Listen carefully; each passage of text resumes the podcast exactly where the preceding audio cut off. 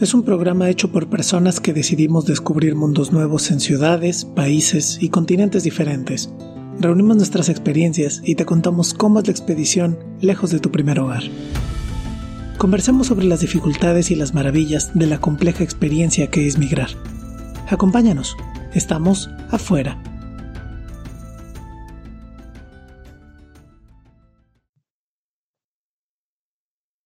Hola, bienvenidas a Afuera Podcast, un programa sobre migración donde intentamos narrar nuestras experiencias, nuestras distintas experiencias sobre lo que significa migrar, lo que significa llegar a un lugar nuevo, lo que significa dejar un lugar conocido.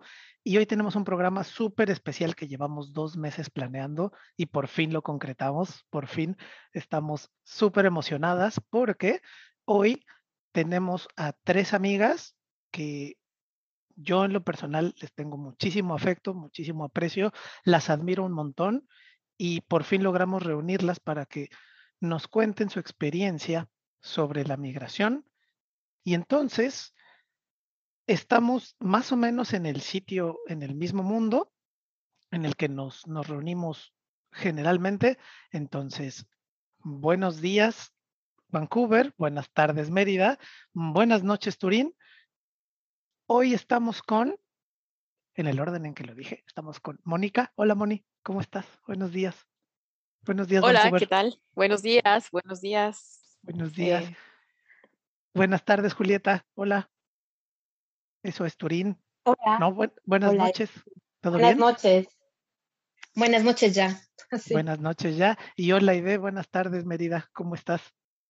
Hola, hola, muy bien. Qué bueno que me invitaron de nuevo bienvenida. Estamos acá. Fíjense, yo hoy procuraré entrometerme lo menos posible en la plática. Esa es la idea, porque, porque hay temas importantes que tocar en los cuales eh, pues siempre vale la pena primero escuchar y este es uno de ellos. Entonces, desde ya, desde ya le voy a dejar la palabra a Moni para que ella nos introduzca el tema y de ahí pues vamos arrancando la conversación. Moni, ¿de qué vamos a hablar hoy? Hola, de nuevo, pues yo también estoy muy contenta de estar aquí compartiendo con estas mujeres tan increíbles que yo también admiro muchísimo y pues que me parece muy valiosa la, la aportación que podamos tener y que puedan ellas tener también sobre este punto de vista de migrar. El tema de hoy va a ser, pues, un poquito a partir de ciertas cosas que todas hemos vivido sobre la discriminación. Entonces vamos a hablar un poco sobre discriminación y estos temas violentos que hay eh, detrás de todo esto.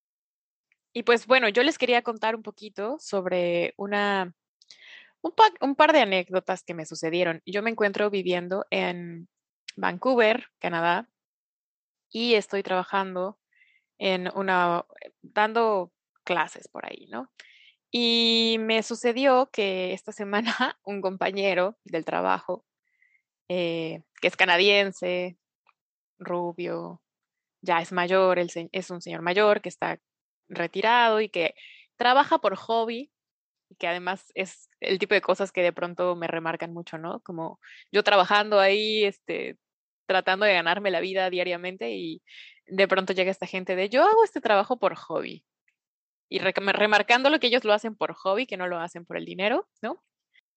Y pues me, me las clases que damos las damos en, en patios de, de, las escuelas y estaba dando, estábamos eh, en la hora de lunch. Este señor me dijo, me vio poniéndome bloqueador, protector solar, y me dijo el señor, ¿pero por qué te pones protector solar si tú ya eres morena? ¡Ah! ¡Qué majadero!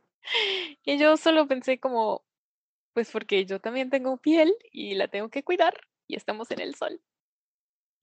Y estaba ahí otra mexicana que también se había puesto protector solar y entonces como que solo dijimos, ay, ¿por qué nos tenemos que cuidar también la piel? ¿no? No, no es solo para no estar morenas. Y ese mismo señor, estábamos, eh, pues Vancouver es una ciudad donde hay muchísima migración, muchísima gente que está, que está llegando de muchos países muy diversos. Aquí este fenómeno de la diversidad es, es increíble, me parece. Creo que es una cosa que yo no me había imaginado que era de esta magnitud hasta que no llegué aquí. Y en la escuela donde estaba había un niño turco que evidentemente no hablaba inglés. Y una maestra se me acercó y me dijo, ese niño de ahí, de la chamarra amarilla, no habla inglés. Habla, pues, turco o algo así, ¿no? Me dijo la maestra. Entonces, eh, solo quiero pedirte que tengas mucha paciencia para ese niño. Muy bien.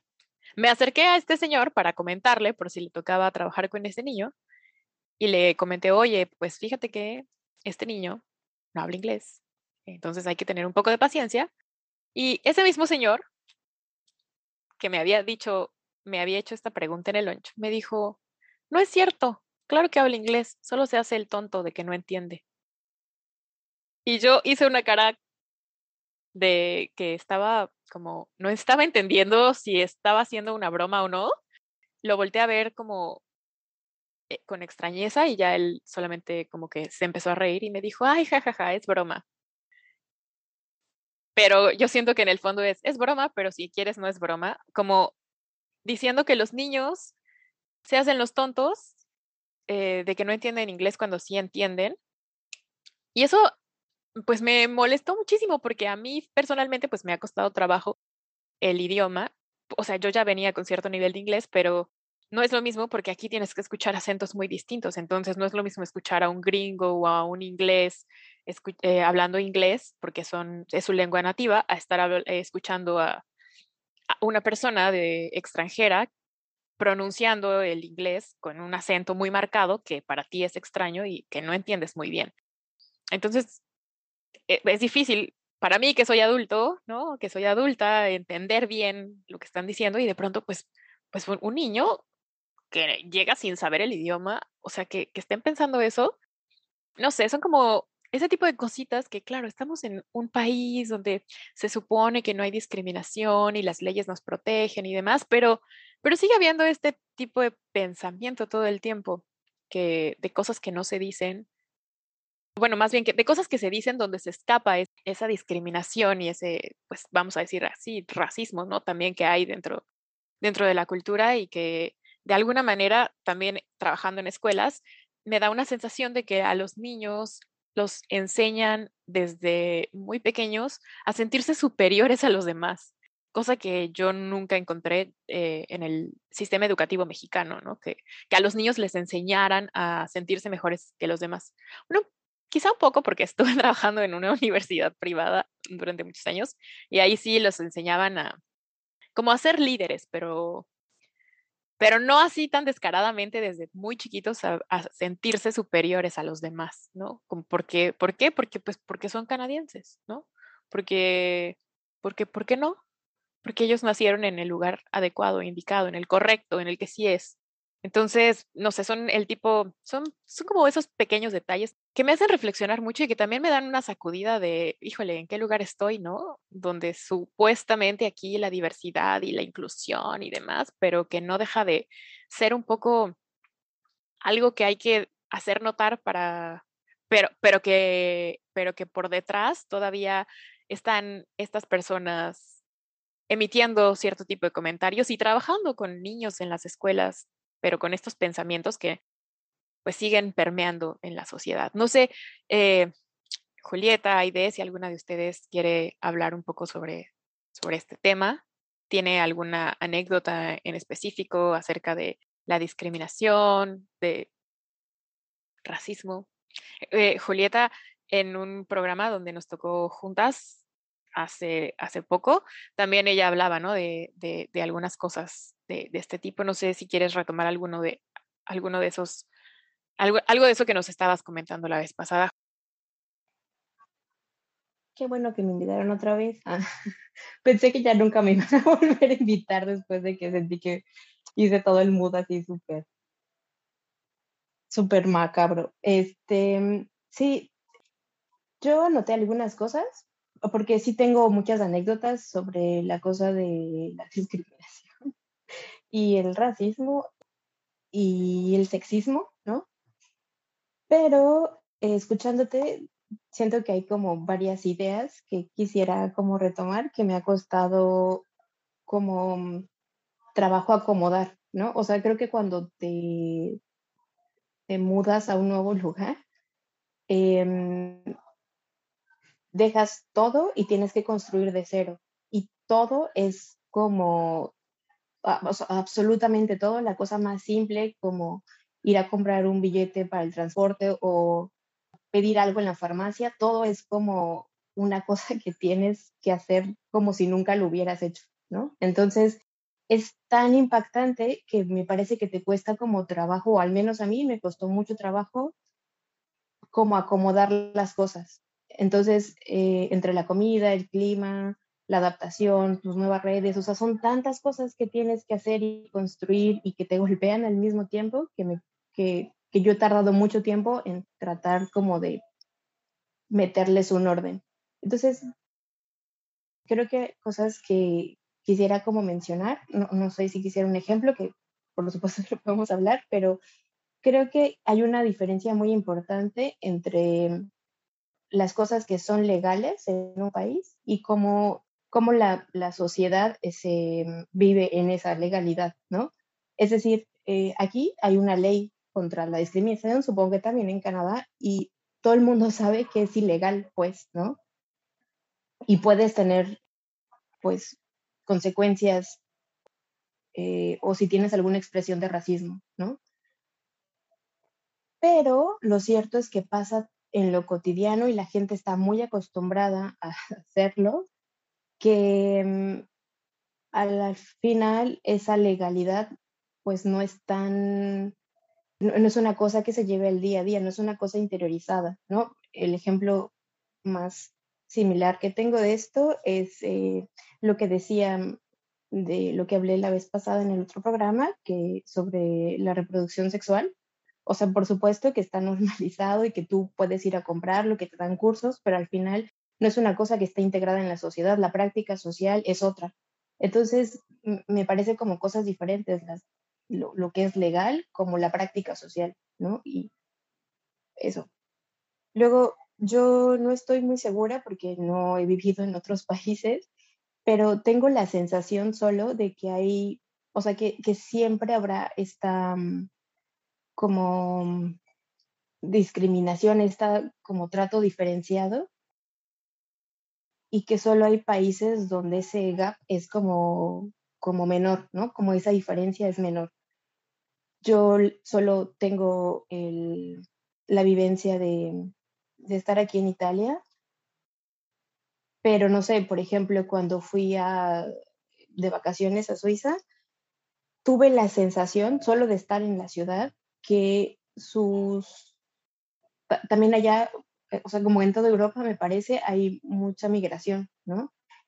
Y, mm, y solo tuve la percepción de que estaba como más integrada, o sea, y, y, cuando digo integrada, justo me refiero a que tiene la posibilidad de hablar otras lenguas, de referirte a otras personas, que ves puestos y, y, la gente consumiendo, pues, de otras culturas sin, llamarte étnico o llamarte, ¿no? Como, como esa cosa exótica que no es local, obviamente.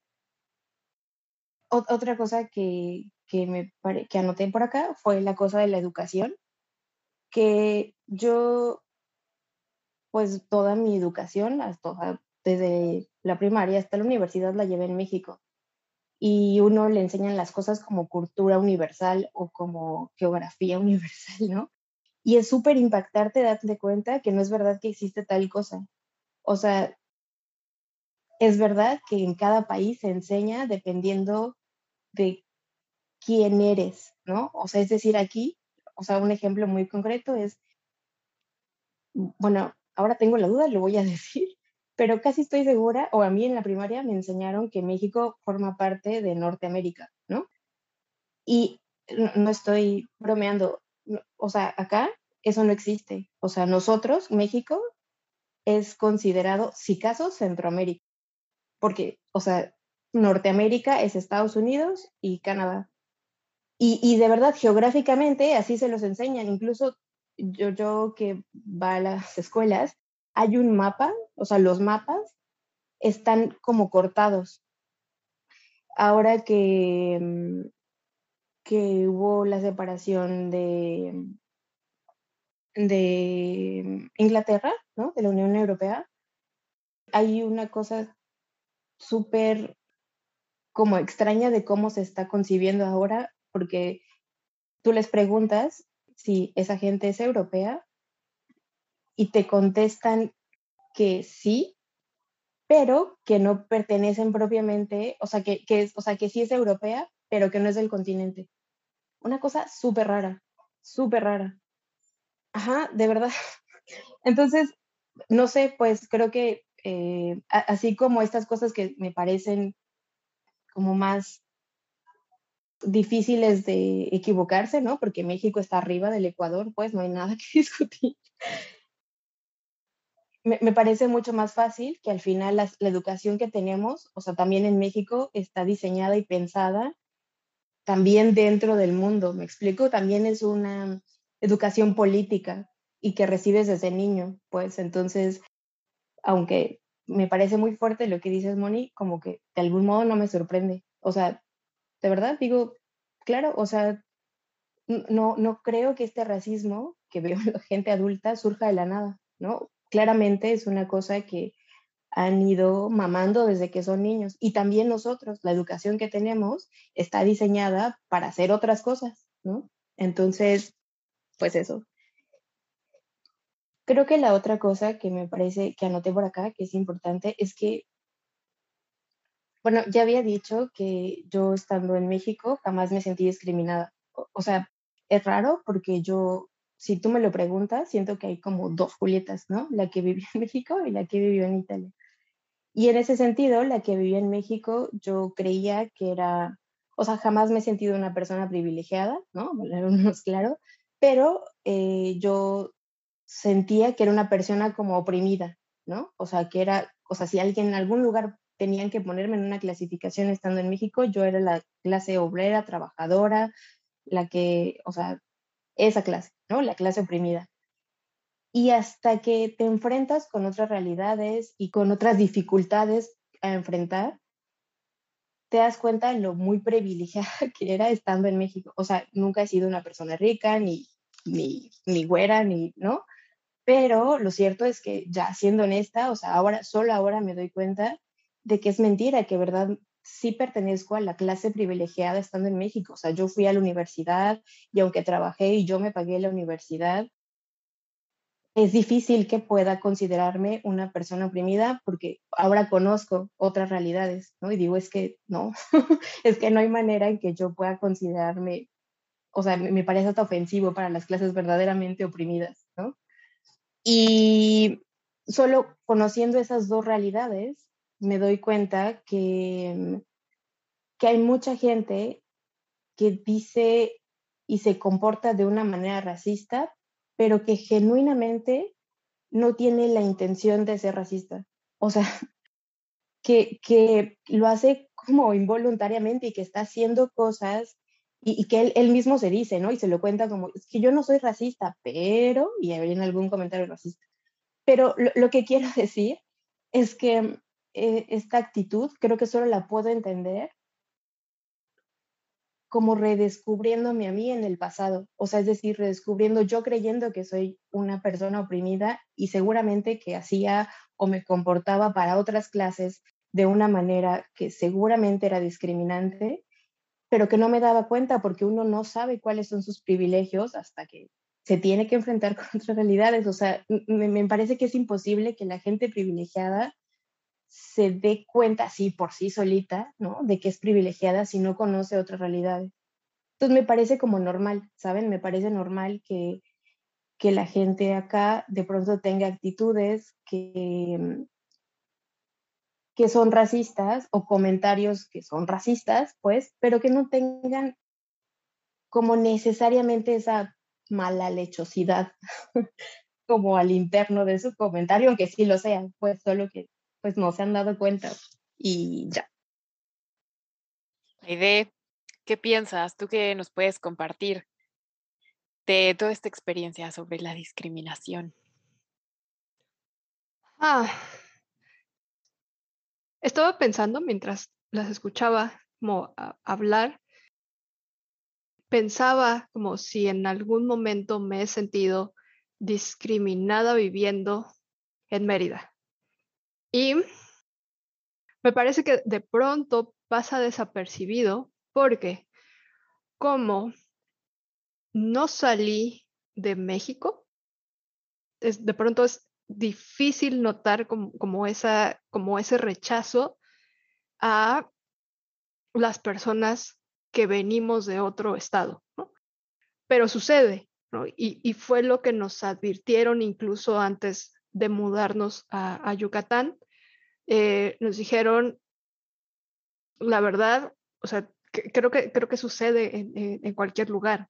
La gente eh, tiene un rechazo hacia los fuereños. Entonces, yo en Mérida soy fuereña, yo en Mérida soy chilanga y además eh, soy wash, ¿no? Soy eh, wash, eh, perdón, no, no sé cuál es la, la pronunciación, ¿no? Pero em, eso quiere decir que no soy de aquí y nunca seré de aquí, ¿no? Em, platicando un poco con, con las personas que eh, conozco, con las que me llevo bien, que considero mis, mis amigas, de pronto me decían como, como esto de, es que tú no pareces chilanga, ¿no? porque, porque hay todo un imaginario construido en quien viene de Ciudad de México.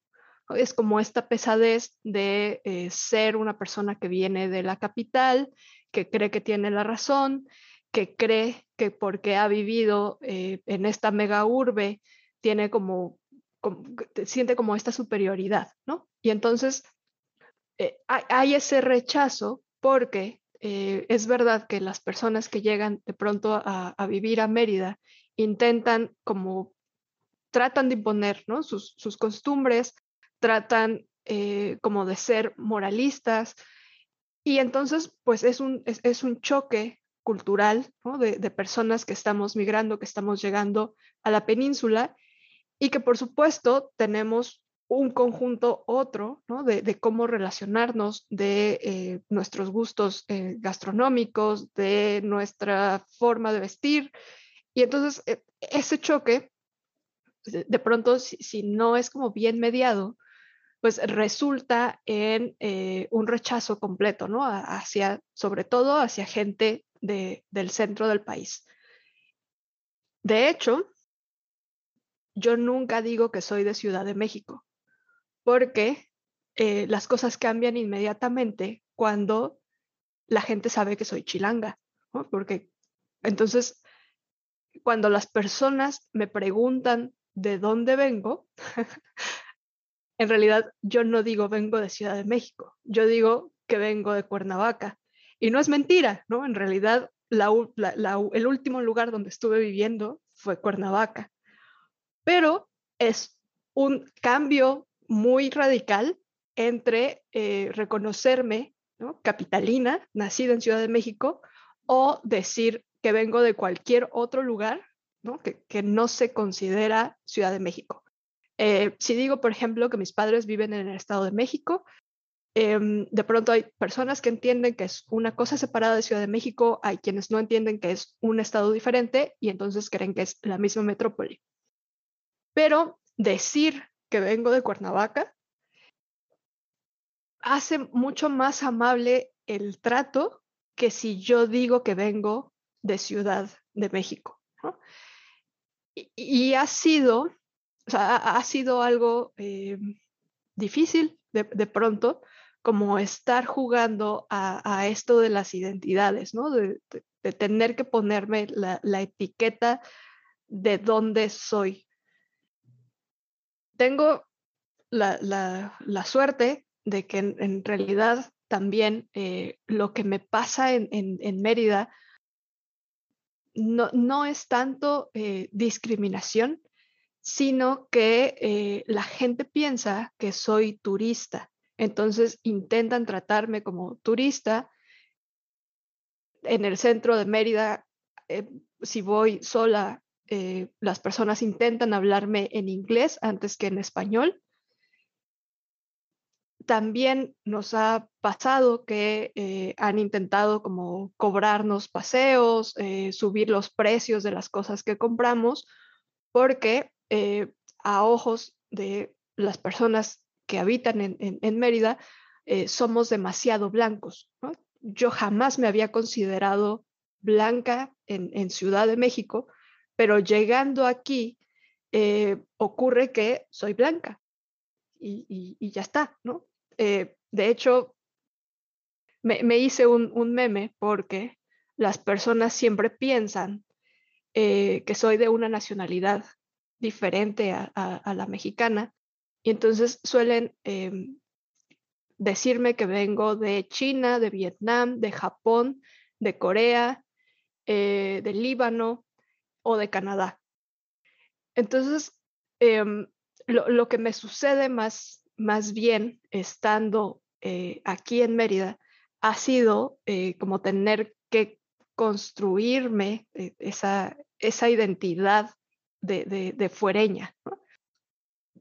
De pronto, cuando, yo me mudé a, Mérida, decidí que, iba a convivir, como con todas las costumbres, con todas eh, e, este imaginario de, cosas que es sumamente importante para los yucatecos.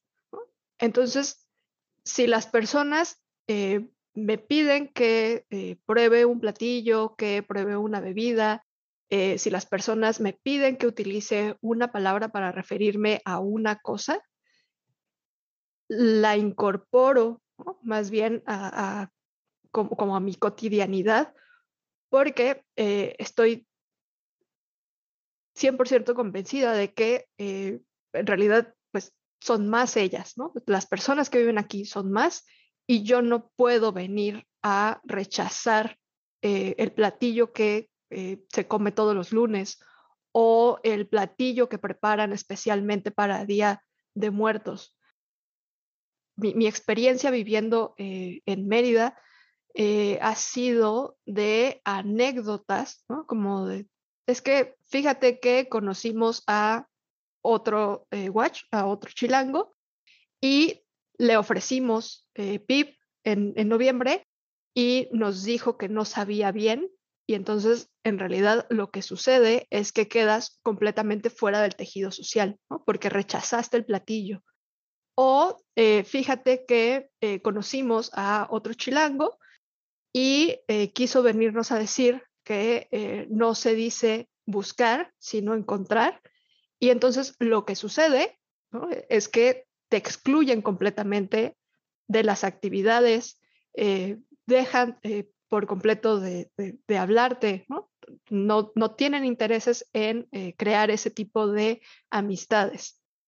Entonces, más que, más, más que discriminación, lo complicado para mí de pronto ha, sido como, como bueno, sí, yo creo que sí es discriminación, ¿no? O sea, tener que ocultar que vengo del centro del país. ah, sí, así que, pues ya, hola, soy Aide, mentí, no vengo de Cuernavaca, soy de Ciudad de México.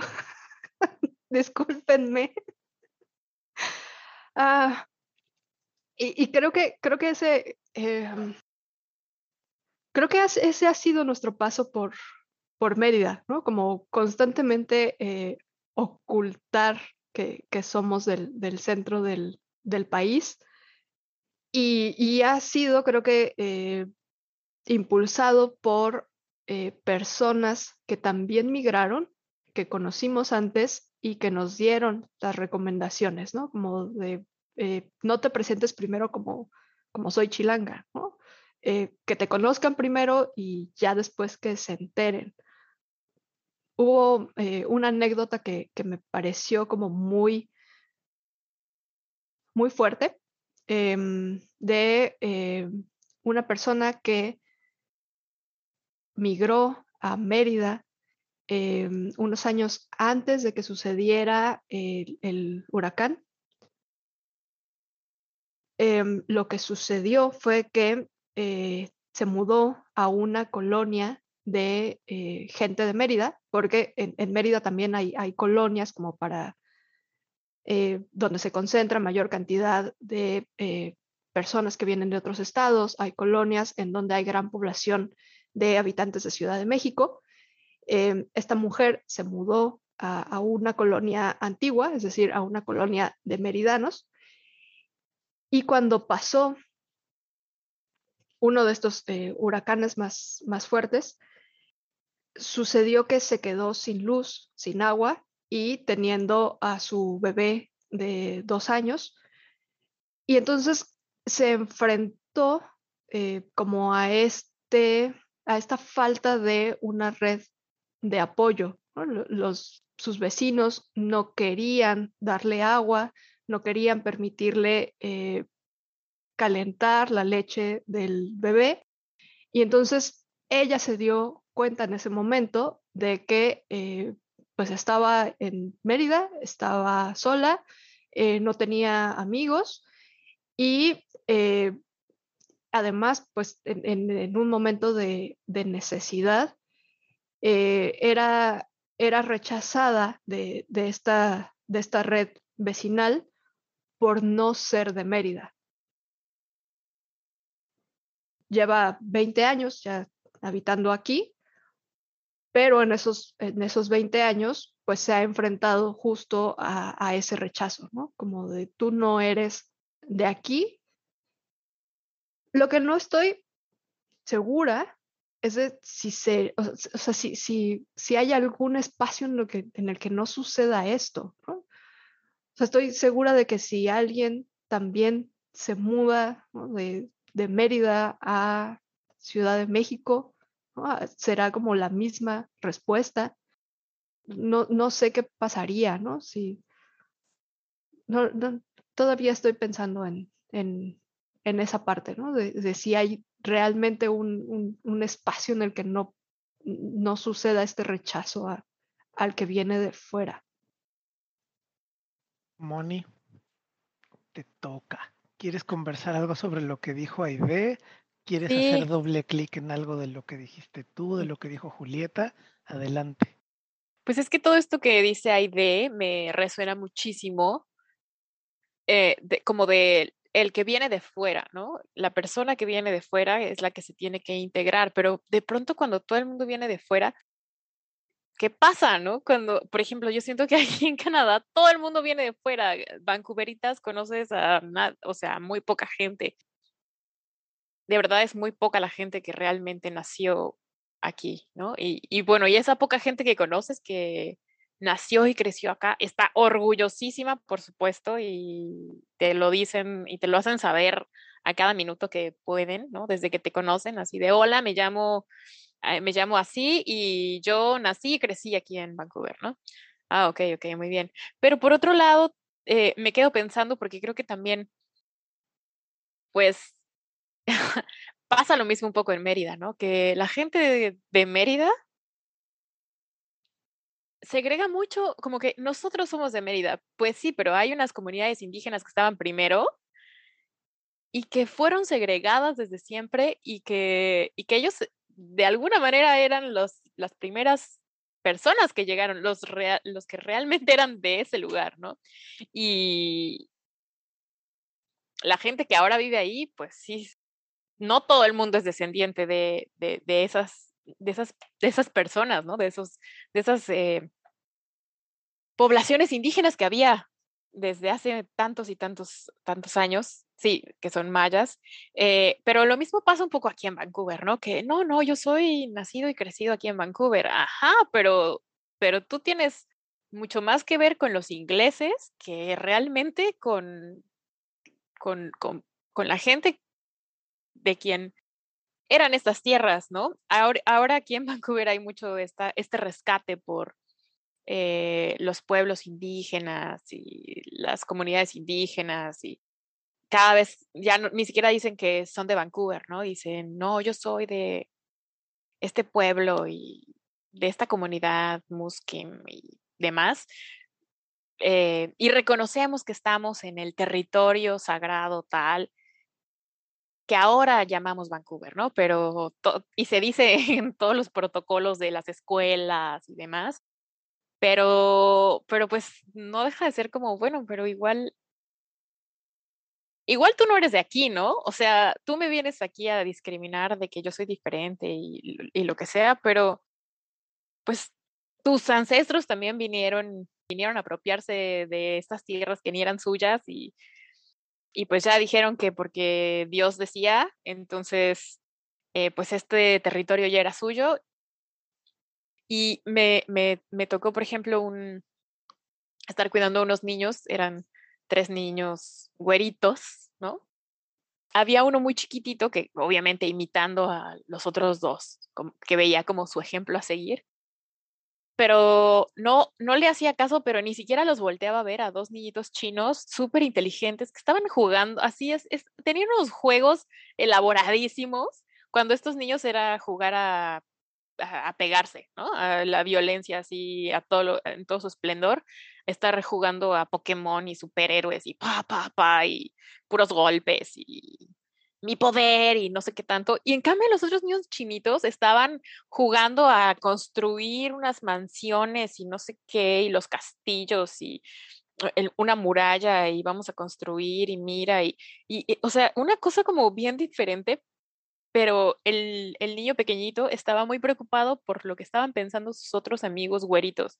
Jamás, jamás hubo un... Yo le decía, mira, pues vente a jugar con estos niños. Y decía, no, no, es que yo quiero jugar con ellos, es que ellos, ellos, ellos porque como que no sé, desde, no sé si es una cosa natural, yo no sé, no sabría decirlo, pero, pero yo sí desde, desde muy pequeñitos noto esa, esa diferencia muy fuerte y ese, esa necesidad de pertenecer a un grupo de los niños y que les cuesta trabajo ver a los, a, a los que son físicamente distintos, como de integrarlos ellos también a sus propios juegos, ¿no? Como que les cuesta un poco de trabajo desde muy niñitos. Y este es, esto es algo que se repite en la mayor parte de las escuelas a las que voy, porque voy a varias escuelas de, de toda la provincia, y que también se va viendo esa diferencia cultural de escuela a escuela, pero también tiene que ver con el poder adquisitivo, que en las escuelas donde, como en, como en México, la verdad, ¿no?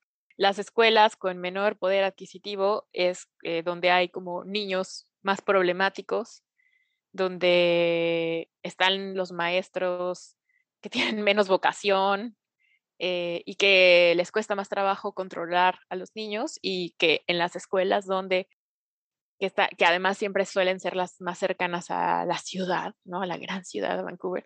Los niños se comportan un poco mejor, los maestros eh, tienen, se les nota la vocación que están ahí y demás, pero como es, ese, ese, tipo de cosas también se repiten acá, ¿no? en las periferias, en, las, en los lugares donde las familias tienen menos poder adquisitivo y demás, los niños son súper mal portados, los maestros, los docentes, se nota que no les gusta estar ahí, ese, o sea, como todas estas cosas que de pronto hay también en el sistema educativo mexicano. Bueno, yo, yo las estoy viendo, claro, con sus diferencias, sus niveles y, y, demás, pero también se notan esas diferencias acá, ¿no? Y, y son muy evidentes. Por ejemplo, una escuela en la que me tocó esta semana, donde estaba el niño que no hablaba nada de inglés, que esto es un fenómeno que además sucede todo el tiempo.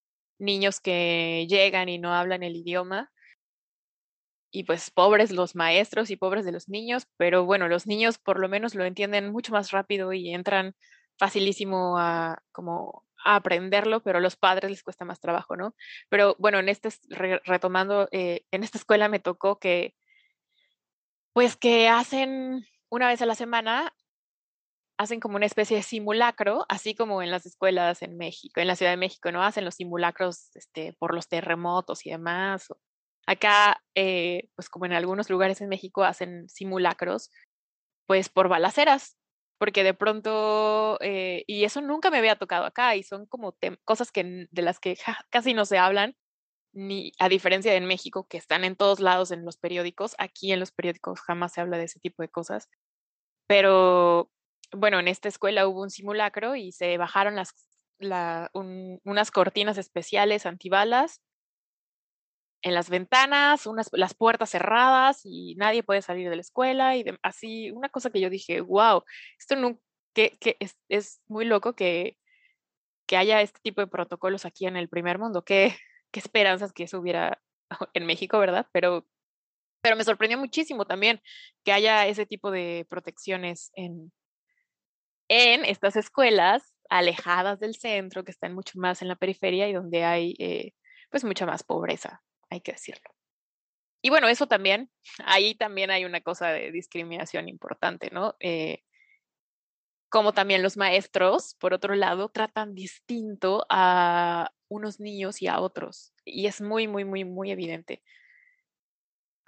Porque a veces asumen que como no entienden el idioma o lo que sea, pues son tontos y entonces ahí hay unas cosas horribles porque desde niño, pues tú estás sintiendo esa diferencia, ¿no? Que se está marcando todo el tiempo, todo el tiempo, todo el tiempo y que es difícil de detener también me ha tocado, ¿no? Otras escuelas donde hay muchos libros. Me tocó una muy bonita, donde había en el área de maestros un montón de libros sobre, para niños que hablaban sobre inclusión. Entonces, sobre la importancia del nombre, porque bueno, eso es algo que a mí personalmente me ha costado muchísimo trabajo y entiendo la importancia de nombrar a las personas por su nombre sí, de decirle su nombre propio a la persona, pero cuando, o sea, yo reconozco que tengo de pronto una incapacidad de entender el nombre de las personas. Sobre todo me sucede con gente de la India que tienen unos nombres muy extraños y me frustra mucho no poder decirles, no poder repetir el nombre porque no les entiendo, pero yo me imagino el horror que ha de ser para esas personas que no puedan decir sus nombres propios, llamarles por su nombre que es algo tan sencillo aparentemente, pero que al mismo tiempo es algo muy fuerte porque pues es como, es, es, es algo tuyo, ¿no? Es algo que te asignaron y demás. Claro, los, eh, muchos orientales, sobre todo chinos, tienen esta costumbre de cambiarse el nombre y de ponerse un nombre más occidental. Y yo entiendo perfecto por qué lo hacen, porque para nosotros hay sonidos que ni siquiera podemos identificar porque no son propios de nuestra lengua, de nuestro idioma. Y, y bueno, pues eso también es muy fuerte y es muy duro pensando en esto que tanto Julieta como Aide estaban hablando, pues reinventarte, ¿no? Tener que reinventar una personalidad y una nueva, un nuevo ser que quién sabe qué es y que eres en este nuevo lugar al que te fuiste y pues que muchas veces hasta el nombre te tienes que cambiar, ¿no? Eh, yo tengo un nombre larguísimo. Mi nombre es nombre de telenovela mexicana, por supuesto, entonces mi nombre es muy largo. Y pues aquí tienen nada más nombres muy cortitos, ¿no? De nombre y apellido paterno y se acabó. Entonces eso también es como, híjole, de alguna manera tienes que también, bueno, o, o, no, puedes, puedes, puedes no hacerlo, ¿no? Pero es una manera también de encajar en esta nueva sociedad a la que estás llegando desde el nombre, acortarlo, cambiarlo y, y demás. Pero bueno, ya hablé mucho. no es parte de los usos, ¿no? Como justo, justo se relaciona con lo que decía Ide, de tener uno que reajustar como esas costumbres para, para integrarse a la sociedad a la que estás llegando. Puede ser en el nombre propio, puede ser en aceptar la comida local con gusto y decir, no, pues venga todo, vamos a probarlo, ¿no? Porque si no lo que generas es lo opuesto, de pronto un, un colapso como, como un choque entre lo que propones, cómo vienes tú con tu, con tu mundo, y luego eso cómo te rebota con el mundo al que llegas. Yo veo a Julieta que anota y anota y anota cosas y entonces estoy intrigadísimo por saber en qué de tantas cosas quieres hacer como, como un Zoom. ¿Qué te, ¿Qué te llamó de lo que dijeron Aide y Moni? Porque hay un montón de temas bien interesantes ahí. Sí, un montón. Y, y anote menos de lo que parece en realidad. De lo que Aide decía, este, justo, bueno, está ya todo en desorden y ya como que no sé de qué hablar porque fueron demasiadas cosas. Entonces voy a, regresar con Aide y a ver si puedo retomar todo. Si no, pues ya no. Em, de la cosa de, de Aide, que ella jamás en México se pensó como una persona, bueno, en México, en Ciudad de México se pensó como una persona blanca, sino como una persona morena.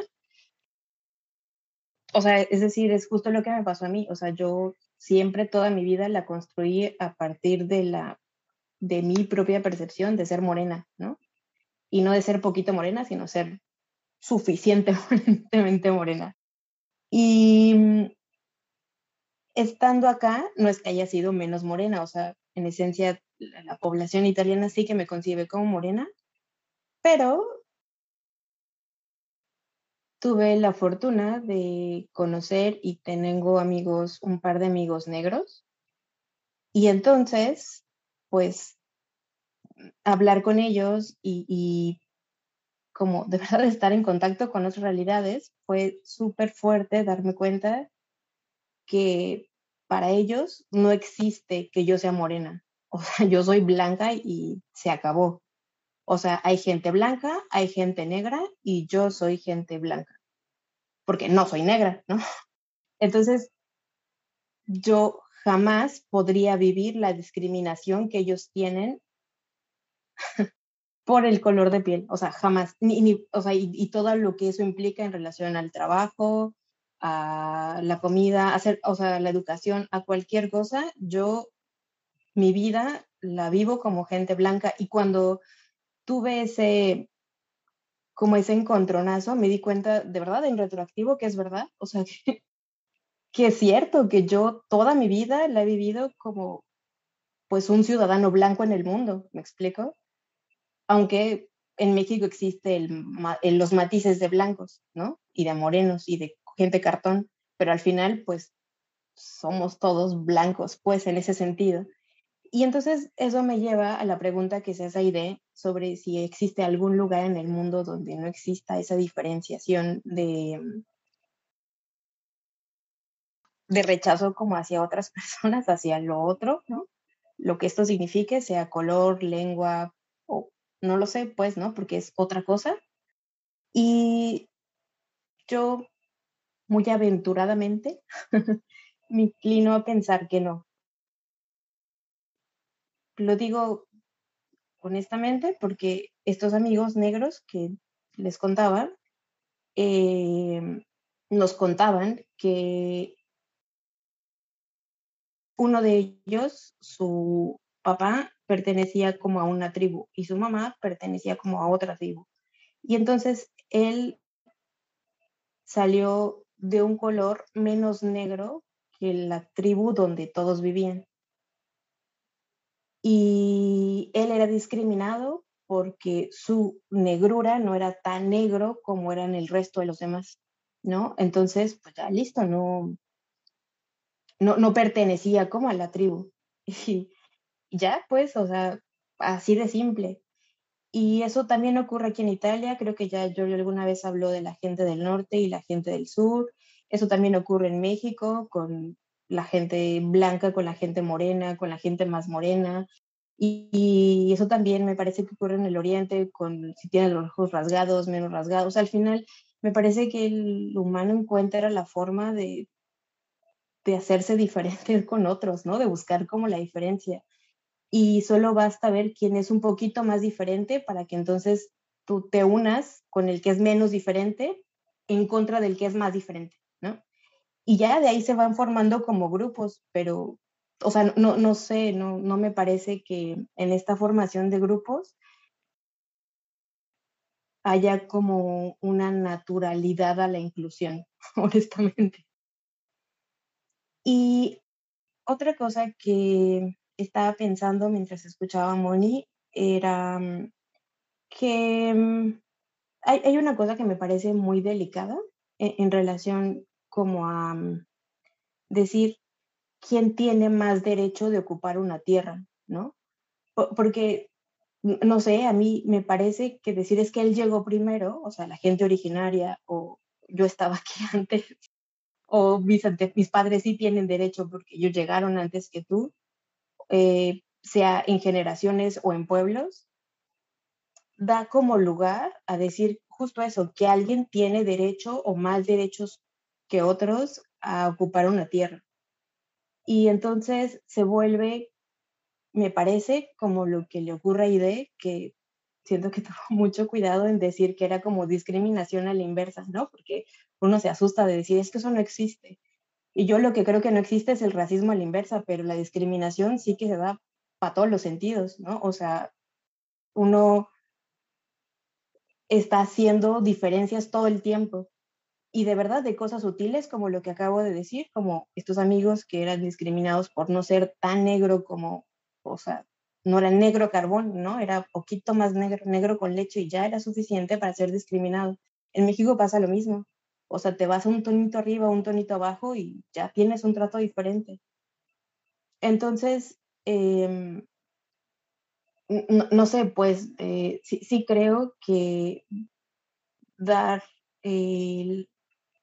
como la idea de que los pueblos originarios sí son los que tienen derecho sobre la tierra, abre el camino a decir que entonces sí hay gente que tiene derecho a vivir allí y hay gente que no.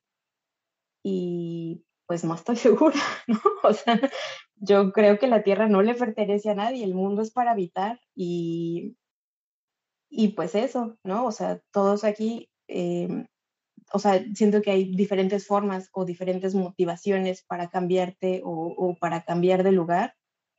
Y pues eso, ¿no? No siento que necesariamente eso te dé derecho o te quite menos derecho de estar en ese lugar, ¿no? Otra cosa que, que es en relación a los nombres, yo también lo he cambiado y lo he cambiado un poco porque me da pereza. O sea, aquí no existe el fonema, bueno, no sé cuál es el fonema, pero la letra J no existe. Es una cosa que ellos no pueden pronunciar. Entonces, ya, pues por practicidad, la verdad, porque a mí me da pereza, siempre digo Julieta o Julie o cualquier variante de eso volteo, ¿no? No porque me sienta discriminada, no porque, o sea, sí me siento discriminada, pero no Y eso ha sido más bien una cosa de adaptación, o sea, como de ya me lo hace más fácil para cuando tengo que hacer cosas rápidas. No quiero perder tiempo en eso, ¿no? Entonces, sí lo he tenido que hacer como un proceso de adaptación. Y mm, también creo que el hecho, o sea, que me parece normal que te mm, hagas como en grupos, porque siento que entre más similar eres, menos tienes que explicar y menos tienes que explicarte a ti, tienes que explicarte al otro. O sea,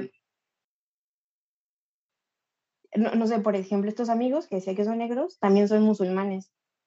Entonces, bueno, ya nomás les faltaba ser mujeres, me explico. Y, pero aún así tuvieron mucho que explicarme a mí, pues, o sea, eh, es, es de verdad muy complicado poder tener una comunicación como o sea, una conversación como pasajera, como lisa, como de vamos a echar el trago, porque, bueno, a empezar no pueden beber, ¿no? Ellos ya beben, pero lo hacen solo aquí en Europa. Y pues eso, o sea, cada, como cada paso es una mina. O sea, cada paso hay algo que explicarte y tú tienes que explicarle al otro por qué no lo haces, algo que es tan natural para él. Y, pero es de ida y vuelta, me explico, porque la distancia es mucho. Entonces, siento que entre más menos tiene que explicar, pues es más fácil simplemente pasar el rato y me parece natural que te unas como en grupillos porque pues es más sencillo, pues implica menos trabajo, literal.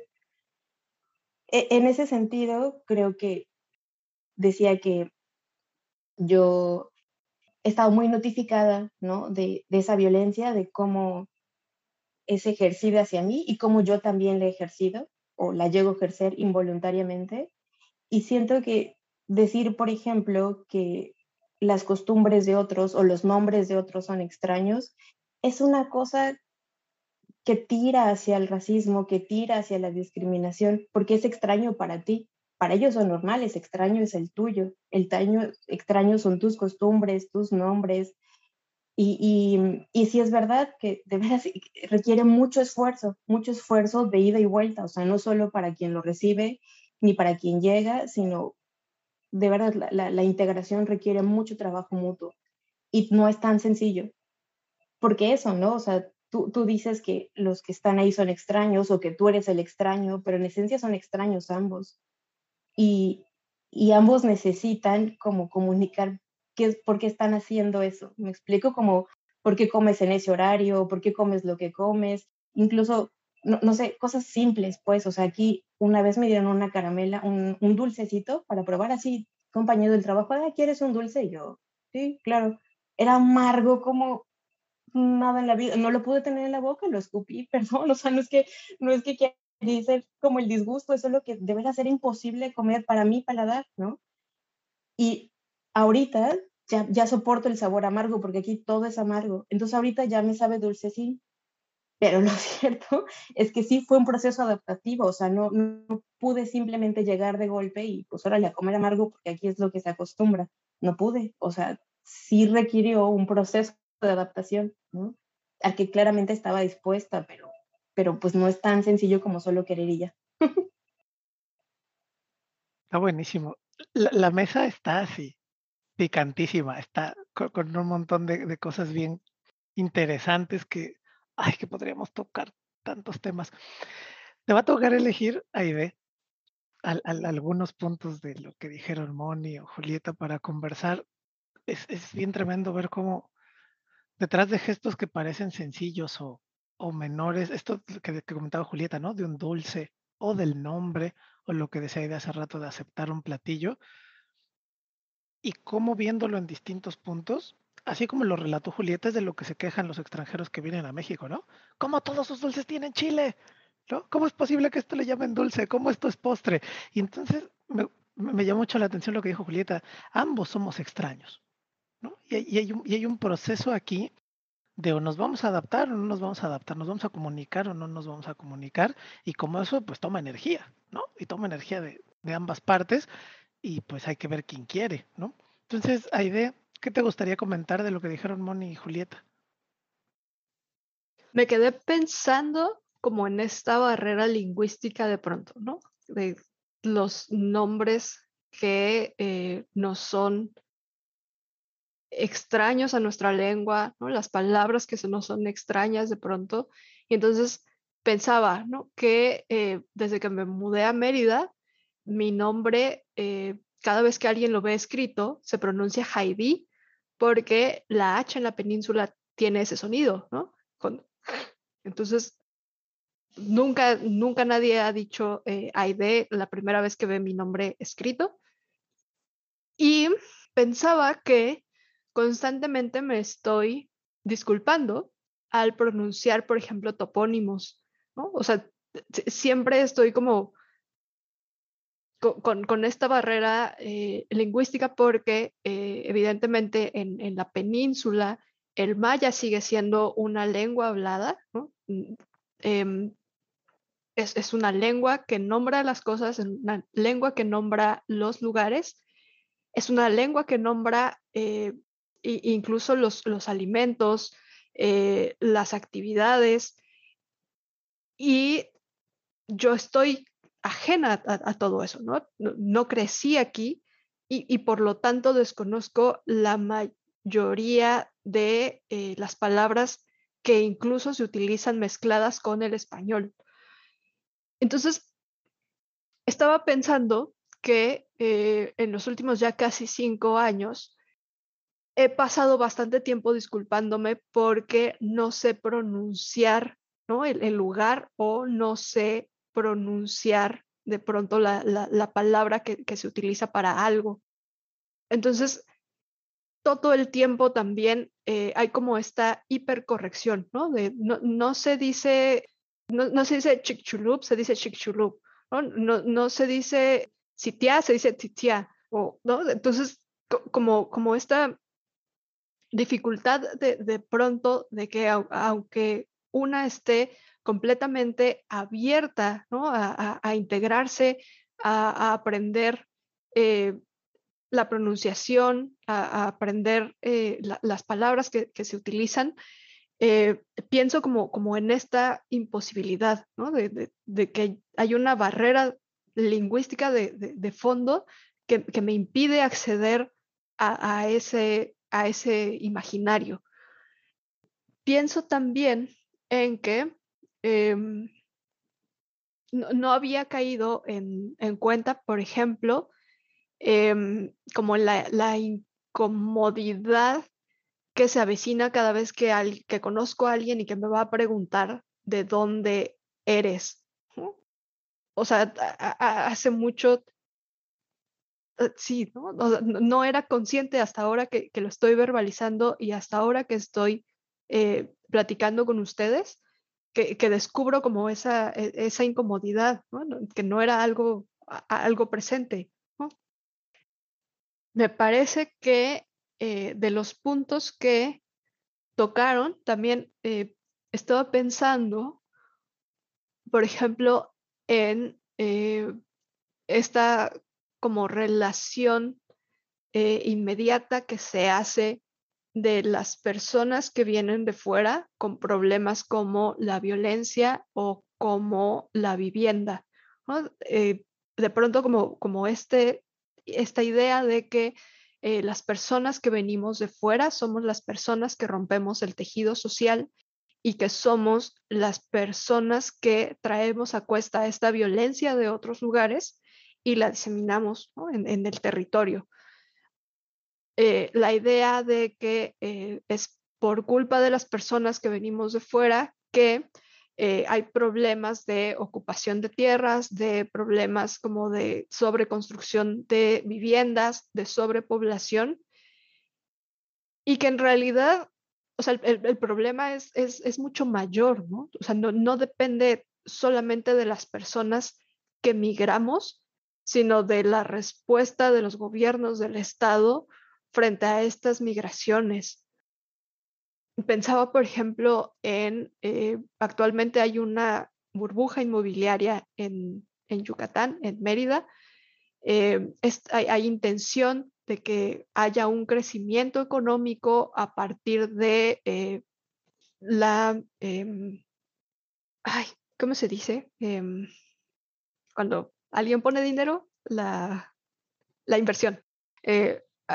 como de esta inversión eh, extranjera, inversión de parte de, del, gobierno federal. Hay todo un eh, problema con eh, la introducción del, tren Maya en el territorio, como esta idea de que va a haber una gentrificación, de que van a venir más personas, de que va a haber una falta de recursos, de que se está construyendo para no habitar de que se está destruyendo el ecosistema. Y, entonces me, parece em, muy problemático que, se señale como a las personas que migran como las responsables de esta falta de políticas públicas. De, pronto, pensaba en que eh, cada vez que me subo a un transporte, y eh, entablo comunicación con, con otros eh, y que se me pregunta de dónde vienes y que yo digo de Cuernavaca, eh, inmediatamente comienza la queja, no, no hacia mí, sino a las personas que vienen de Ciudad de México, ¿no? Entonces es como, ah, qué bueno que usted viene de Cuernavaca, porque fíjese que hay, esto está lleno de chilangos y entonces eh, hemos tenido eh, aumento en el pico de violencia, hemos tenido eh, como asaltos, robo a casa habitación, hay pandillas, y entonces eso se asocia inmediatamente con las personas que vienen de fuera. También em, como estas quejas que, recibo al, reconocerme como viniendo de fuera, pero no del problema, ¿no? No, de no chilanga. Bueno, sí, lo que pasa es que eh, están acabando con eh, los montes, ¿no? Están eh, acabando con los manglares, están acabando con las playas. ya no queremos que más gente se mude a, Mérida porque hay un, problema de destrucción del, ecosistema, porque la ciudad no era tan grande porque no había este tráfico, eh, porque ya necesitamos un semáforo aquí, porque ya tenemos e, X problemática, falta el agua, eh, están aumentando los precios. Y entonces, como esta, esta reducción al señalamiento de las personas que migran, y, de nuevo, no a la falta de políticas públicas, no al señalamiento de empresas ¿no? gigantescas que están saqueando manantiales, no al señalamiento de eh, estas grandes constructoras que están eh, haciendo eh, esta, esta, inversión y están causando la, burbuja inmobiliaria.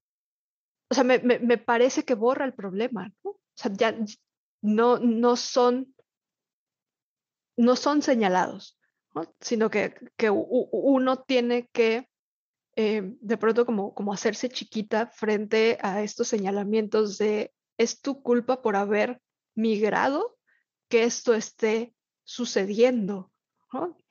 Y entonces, ahora me, quedo pensando cómo pasar como e, esa barrera del, extrañamiento, del, señalamiento de, de, es tu culpa, para para, finalmente eh, llegar al, punto central, ¿no? De, que no, es una cosa que pase por, por un individuo, sino es una cosa que pasa por el sistema que lo sostiene. E, e, eso es lo que, lo que estaba pensando ahora que, escuchaba a, a Moni y a, a Julieta qué interesante. Es que es horrible, ¿no? Porque que estén metiendo grandes este, empresas constructoras, pues vaya y reclámele a su diputado que le permitió y le, dio las concesiones a esa empresa, ¿no? O si hay un problema con el saneamiento del agua, pues, pues ahí hay un reclamo que hacerle a su, a su junta de agua potable, ¿no? Pero claro, en otro sentido, ni al gobierno ni a la empresa le, conviene para nada que la población piense distinto. Si la población, si el tejido social ya está culpando al individuo que migra, ¿para qué me echo yo la culpa? ¿No? Y entonces, por supuesto, mantenemos esa, esa inercia y pensaba en lo que decían hace rato de la educación, ¿no? Y es que incorporar la inclusión al, a un sistema educativo implica como de construir ese sitio desde el cual se marca la diferencia. Yo ya, no me acuerdo si, creo que no lo dijiste, en qué posición de poder estaba esta persona que te que fue tan majadera contigo, que te dijo eso, si es un docente, si es un directivo, si es, ¿no? Pero digamos, está articulado dentro de una institución educativa y son marcas que se van haciendo, ¿no? De, de distinción dentro de un espacio laboral, ¿no? Entonces, este, y como eso finalmente, todo eso, todo ese circuito de cosas, recae en el individuo, ¿no? No recae en el sistema educativo, no en el sistema laboral, en el individuo. En, en general, lo que hacemos cuando nos acercamos a este momento del programa es pedirles una ronda más que incluya dos cosas o una sola cosa que pueden ser dos, como ¿Cuál sería tu conclusión, Moni? ¿Con qué concluirías este, este rollo de, la discriminación, de, la separación, de la diferencia entre adaptarse y discriminar, ¿no? También que salió ahí a, cuenta que no es, que qué tan cerquita está, ¿no? Este, este límite en el que el proceso de adaptación y la discriminación luego, ¿no? Son difíciles de, encontrar la, la raya que los distingue. ¿Cómo hacia dónde concluirías ¿Y qué le recomendarías a las personas que van a migrar? Que a ti te hubiera gustado saber, que te gustaría recomendarles, o que dijeras, por favor no hagan esto, o por favor hagan esto otro. O sea, un, no sé, un cierre que incluya un, pues es un dato que te gustaría que la gente conociera. Híjole, de las recomendaciones y todo esto, yo creo que hasta quiero escribir un libro, la verdad, o algo así, como un blog, algo así como de recomendaciones. Pero también, por otro lado, creo que pues cada quien tiene una percepción diferente, también vivencias distintas, porque para cada uno de nosotros y nosotras, los valores son distintos, ¿no? Cada quien le da valor a ciertas cosas y tal vez a veces no le das valor a otras y justo cuando estás en este lugar distinto, es cuando dices, ay, es que no me había dado cuenta que tenía este privilegio, ¿no? Un poco lo que decía Julieta al principio, como que no sabes los privilegios que tienes hasta que no estás en un contexto distinto donde quizá no los tienes o son distintos y entonces puedes tener ese punto de comparación.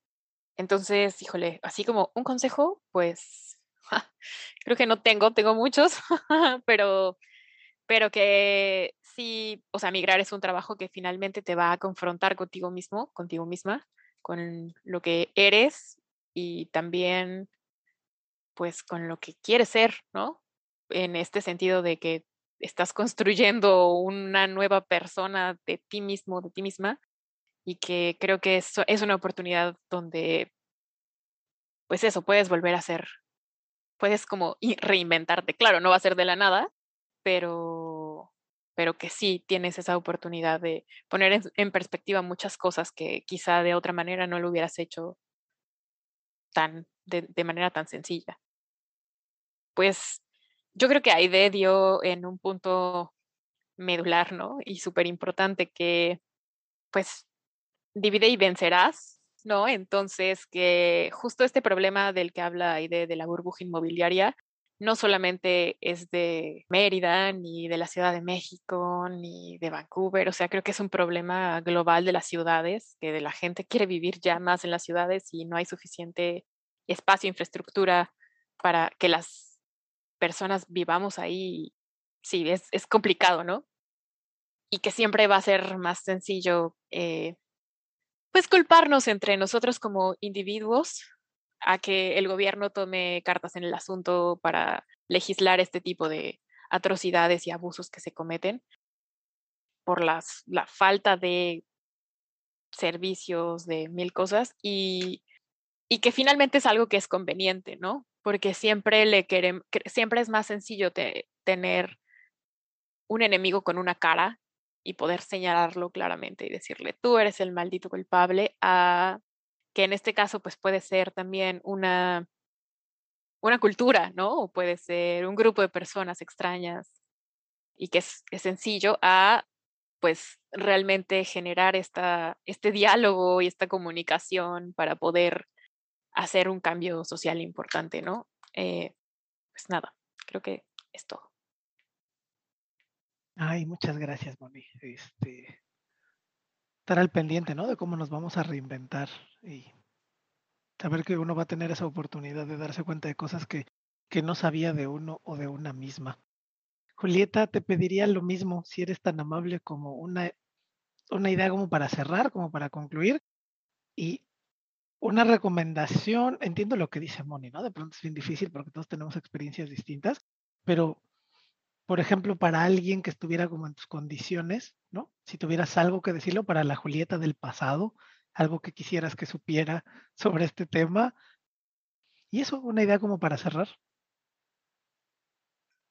Me gustó mucho lo que dijo Aide sobre la cosa de culpar al individuo pero no sé, yo este, este patrón de culpar al individuo lo, me, me, parece como, un, como una cosa del capitalismo. O sea, el individuo tiene la culpa de la contaminación, de la moda, de la contaminación de textil, de la plástica, de, o sea, cualquier cosa, e, el individuo es el culpable. Tú eres el irresponsable que no sabe consumir, que no sabes consumir carne, que no sabes alimentarte.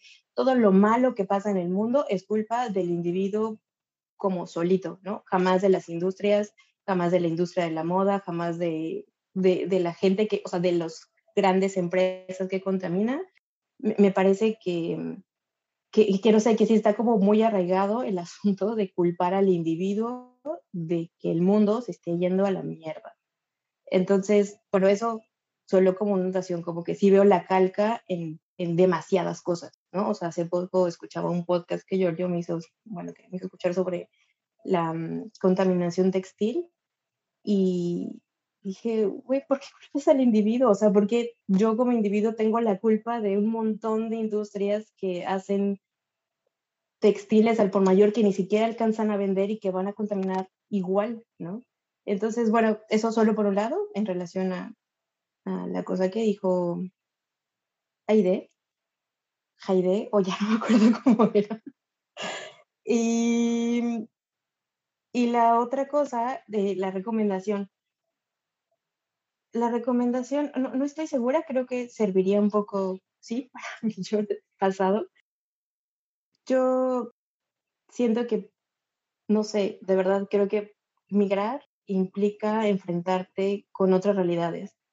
Y e, en ese choque, yo creo que es, o sea, no sé, me gustó como hablar con ustedes de esto, porque solo ahora creo que me doy cuenta que era inevitable, o sea, que de verdad no hay forma de que, de que no exista ese choque, ¿no? O sea, ese, esa diferencia, esa, ese, esa confrontación, pues.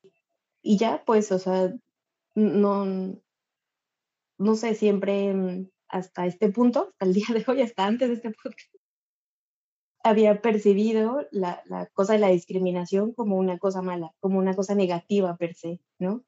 Y solo ahora que estamos hablándolo, me doy cuenta que pues no necesariamente, pues que, que ciertamente probablemente es parte del convivir con otros, ¿no? Y que también es trabajo como de uno empezar a disminuir ese gap, ¿no? O sea, no solamente de uno, pues de uno mío, pues, sino también de otras personas, las personas con las que te relacionas, pero, pero que sí es un trabajo constante, pues, ¿no? Creo que la, la cosa que diría es que, que, que, vale la pena, o sea, que, que lo cierto es que es una gran oportunidad, como decía Moni. Yo de verdad me siento como, como la película Intensamente, cuando tiene sus lislitas y, y, y de pronto se las desmadraron todas y construyó nuevas cosas y más grandes y con más cosas y cosas que tú no sabías que existían. Bueno, pues así me siento, ¿no? De haberme mudado y de haber vivido estas experiencias. Entonces, sí es una cosa muy fuerte. Creo que sí es inevitable el asunto de la discriminación, pero vale la pena. Está buenísimo. Hay, hay, una, hay un abismo que está y que va a estar, ¿no? Pero hay que hacer una inversión de energía para, para cerrar ese abismo y también hay que buscar gente que, o sea, primero, si te entendí bien, lo tengo que hacer yo. Yo tengo que hacer esa inversión de energía, ¿no? Para cerrar, para cerrar ese puente. Y también tengo que comunicarme con gente que tenga ganas de invertir esa energía, ¿no? Para, para cerrar. Gente que tenga ganas de hacer puentes, justo. Que tenga ganas de recorrer su mitad del camino, ¿no? Que no tenga que recorrer yo, Así es. yo todo. Y, y es una inversión que vale la pena. Está, está muy bonita la recomendación. Muchas gracias. Aide, tú, como para cerrar, como para un, un punto ahí que quisieras concluir y una recomendación, bueno, no sé si para la idea del pasado o para la idea del futuro o la del presente o algo que, que tú dijeras, me gustaría que la gente supiera esto. Uf, ah, híjole, es, e, es un tema difícil, ¿no? O sea, recomendaciones ¿Para qué? ¿Para evitar la discriminación? ¿Para hacerle frente a la discriminación? ¿Para...?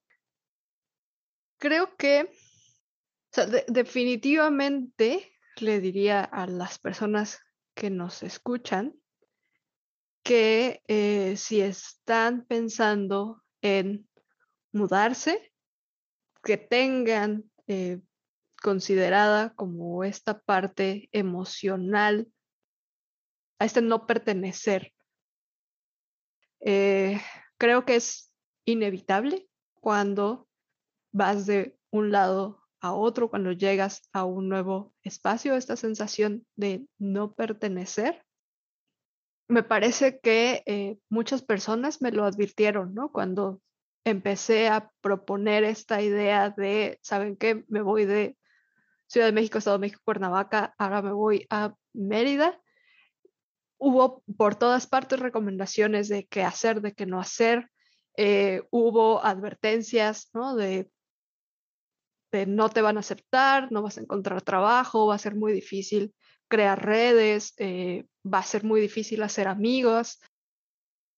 Y creo que em, en un primer momento yo sí ignoré todas estas advertencias, ¿no? Me, parecía que de pronto eran excesivas, ¿no? Yo decía, ¿cómo, ¿Cómo es posible que, las personas eh, estén pensando desde ya que, voy a ser rechazada por venir de fuera? ¿Cómo, es posible que eh, las personas me estén advirtiendo que porque soy eh, foránea, porque soy fuereña, no voy a encontrar trabajo?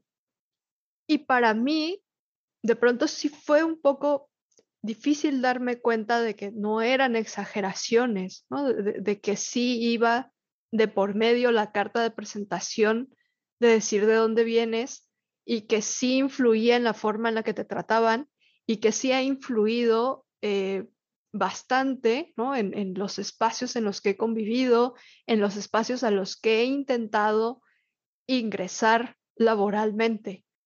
O sea, sí ha sido un, un factor determinante en qué oportunidades tengo y cuáles definitivamente están cerradas. Entonces, creo que más allá de una recomendación, creo que sería esa la, advertencia, ¿no? De, es verdad, te van a tratar diferente, sí vas a ser la persona que viene de fuera, eh, eso sí va a determinar eh, como un montón de, espacios de, tu cotidianidad, pero también diría que más allá de, de dónde vienes, también interfiere un montón la parte de eh, quién eres y, cómo tratas a las demás personas. Es verdad que, hay choque, ¿no? Un choque cultural tremendo. Eh, es verdad que hay un montón de diferencias que no pueden resolverse. Me parece que la única forma que he encontrado de, pronto como de pertenecer, de, ser aceptada, de, ser como incluida en, estas, en estas redes, ha sido a través del diálogo, Ha, sido como la, de pronto incluso hasta la confrontación directa, es que eres chilanga y entonces pasa esto, y, me parece que una forma de desarmarlo es decirle, pues, pues sí, ¿no? O sea, soy chilanga, pero, pero eso no define mi personalidad. Entiendo que tu imaginario sea construido como en torno a quien viene de fuera es el violento, quien viene de fuera eh, es el que trae los problemas, quien viene de fuera es el que está ocupando el, el, territorio, pero, o sea, ¿qué tal que me das la oportunidad de primero conocerme? Y bueno, ¿no? Si al final te parece que todo eso se cumple y que soy eh, una violenta, que soy una creída, que soy una culera, que, que, sí, a lo mejor, pues entonces ya está, ¿no? Exclúyeme de, de, tus redes y, y, listo, ¿no? Pero, pero si resulta que no, entonces habría que replantearnos la forma en la que, en la que estamos pensando esta otra edad, ¿no? Porque también a mí me ha tocado quitarme los prejuicios que tenía acerca de venir a Mérida. Por supuesto que traía prejuicios porque para mí quien vive en Mérida son los otros. Entonces también he tenido que hacer esa, e, esa confrontación con lo que yo creía que iba a suceder y lo que ha sucedido en realidad.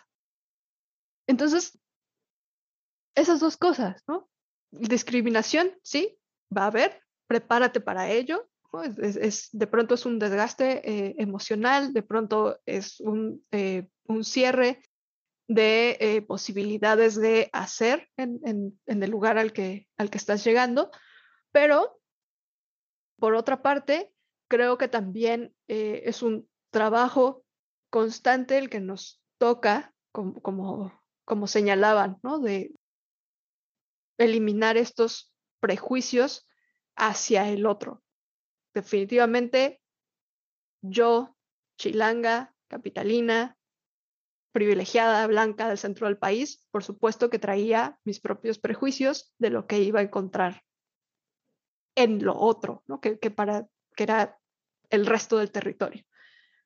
Entonces, creo que las personas que se han quedado conmigo, las personas que me interesa eh, mantener cerca son las personas que han permitido ese, ese diálogo, ¿no? Que, no se han cerrado desde el inicio a decirme, eh, no perteneces, eres otra. Y, ha, sido, ha sido un diálogo interesante, ha sido un diálogo constructivo. Em, hemos aprendido incluso a reírnos de esas diferencias ha sido una grata sorpresa para ambas partes, como derribar esos prejuicios y darnos cuenta de que en realidad coincidimos en muchas más cosas. De, fondo, em, quizá, quizá no eh, en la forma en la que nos vestimos, la forma en la que hablamos, en la forma en la que cocinamos, pero eh, definitivamente eh, este abrir el diálogo me ha permitido coincidir con personas que piensan similar o personas con las que, a pesar de que no piensan similar a mí, están dispuestas a entablar ese diálogo. Entonces me, quedaría con, con, esa parte de de que definitivamente mi respuesta ha sido confrontarlo, decir, sí, no soy de aquí, pero eso no determina finalmente mi identidad. Es un pedacito de ella, es verdad, pero no lo es todo. Interesante, me, encanta porque se, se liga un montón con lo que ya habían dicho tanto Moni como Julieta y parece que vamos avanzando, ¿no? Conforme conversamos, vamos avanzando en las ideas, porque además llegamos a un punto en el que habíamos llegado en otros programas sobre otros temas y pareciera que, que vamos cayendo a, un punto abstracto, muy abstracto, pero algo semejante. No es un esfuerzo de una vez, ¿no? Es un esfuerzo constante. De pronto, a lo mejor a mí me parecía conversando con ustedes, sé que, algunas, algunos de ustedes también les ha parecido en el pasado, pero quiero hablar solo, solo de mí. En algún momento pensar en migrar parece una cosa de una sola ocasión. Pero cada tema resulta que era una cosa que empezaba en un punto y no termina. No termina, el esfuerzo no, no se acaba, no se acaba con hacer la cosa, sino que hay que darle, darle rienda, ¿no? A todo lo que sigue. Yo me quedo súper contento, aprendí un montón de cosas, muchísimas, muchísimas cosas. Larga es la experiencia de la migración, como espero que largos sean todos los programas que podamos hacer con ustedes. Muchísimas gracias por haber venido y por haber estado acá, Moni, Julieta y D. Por hoy el, el tiempo se, se acabó del episodio, pero ojalá quieran venir otra vez porque nos lo hemos pasado súper bien cada vez que vienen y se queda la cosa así, súper interesante. Entonces, Moni, muchas gracias. Que estés muy bien. Gracias a ustedes también que estuvieron aquí compartiendo. Muchas gracias a ustedes. Me dio mucho gusto estar aquí y verles. Muchas gracias, Julieta. Muchas gracias, Aide. Que les vaya muy bonito. Gracias, gracias. Nos estamos viendo. Y entonces por hoy terminamos, como siempre, Buenos días Vancouver, buenas tardes Mérida, buenas noches Turín. Hasta la próxima. Chao.